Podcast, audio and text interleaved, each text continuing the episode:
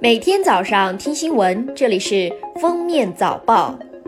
各位听友，早上好！今天是二零一九年五月三日，星期五，欢迎大家收听今天的封面早报。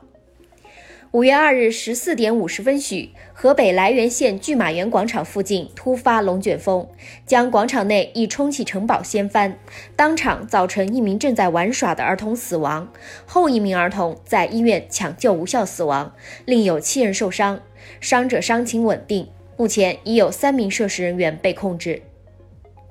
五月一日，位于成都天府新区太平街道的一处网红儿童室外游乐场“孩子的院子”发生安全事故，造成二死十二伤。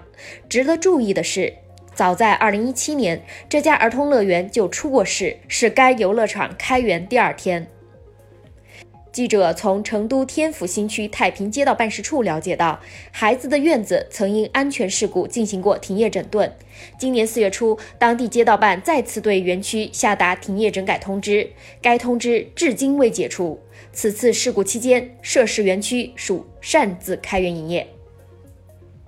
有报告显示，二零一七年女性购房者占比高达百分之四十六点七，接近男性购房者占比。其中，三十岁以上、五十岁以下的单身女性购房者占大头，且逐年增多。分城市看，数据显示，北京、深圳两座一线城市购房者性别比例接近一比一；郑州、长沙、西安三座二线城市大龄女青年购房比例甚至明显高于男性。近日，有网友称，山西朔城区七中要求初三班主任登记副科级及以上干部的学生家长信息。四月三十日，该校党支部书记回应称，是防止领导干部滥用职权。五月一日，朔城区教育局向广大网友致歉，称表述不严密是部分网友误解。近日，据《洛杉矶时报》等报道，有一个来自中国的家庭向中介支付了六百五十万美元，用以行贿，将其女儿送入美国斯坦福大学。这一金额在所有贿赂案例中位列最高。涉事学生名叫赵雨思，其父亲是山东步长制药股份有限公司董事长赵涛。赵雨思的简历中被指伪造了帆船运动员的身份。事发后，他在今年三月底被斯坦福大学正式开除。据悉，步长制药此前也曾涉入过行贿丑闻。四月二十九号，贵阳一名男孩仅穿内裤在路边蹲马步，引路人围观。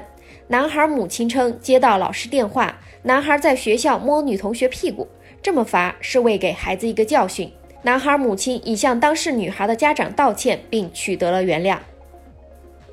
近日，扬州小李耳朵突然瘙痒难忍，医生用内镜检查时发现他的耳朵里竟然有一只活蜘蛛，并且已经在外耳道靠近鼓膜的位置织网筑窝。医生随后用注射器向小李耳道内慢慢注水，才将小家伙赶了出来。近日，湖北大广高速大冶收费站，一辆黑色越野车冲卡被拦，民警对驾驶员肖某进行酒精检测，结果显示为饮酒驾驶，肖某被罚两千元，驾驶证记十二分，暂扣六个月。肖某妻子叫好，扣得好，最好扣一年。英国国防大臣加文·威廉姆森一日因泄密被解职，英国国际开发大臣彭尼·莫当特。当天接任国防大臣一职。根据一份最新报告，研究人员正式确认了一种很像阿尔茨海默病的新脑部疾病，这种疾病将被命名为 LATE，Late，直到最近才被确认为是一种痴呆症。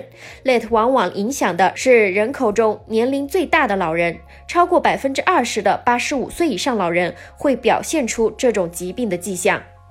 感谢收听今天的封面早报，我们明天再见。本节目由封面新闻和喜马拉雅联合播出。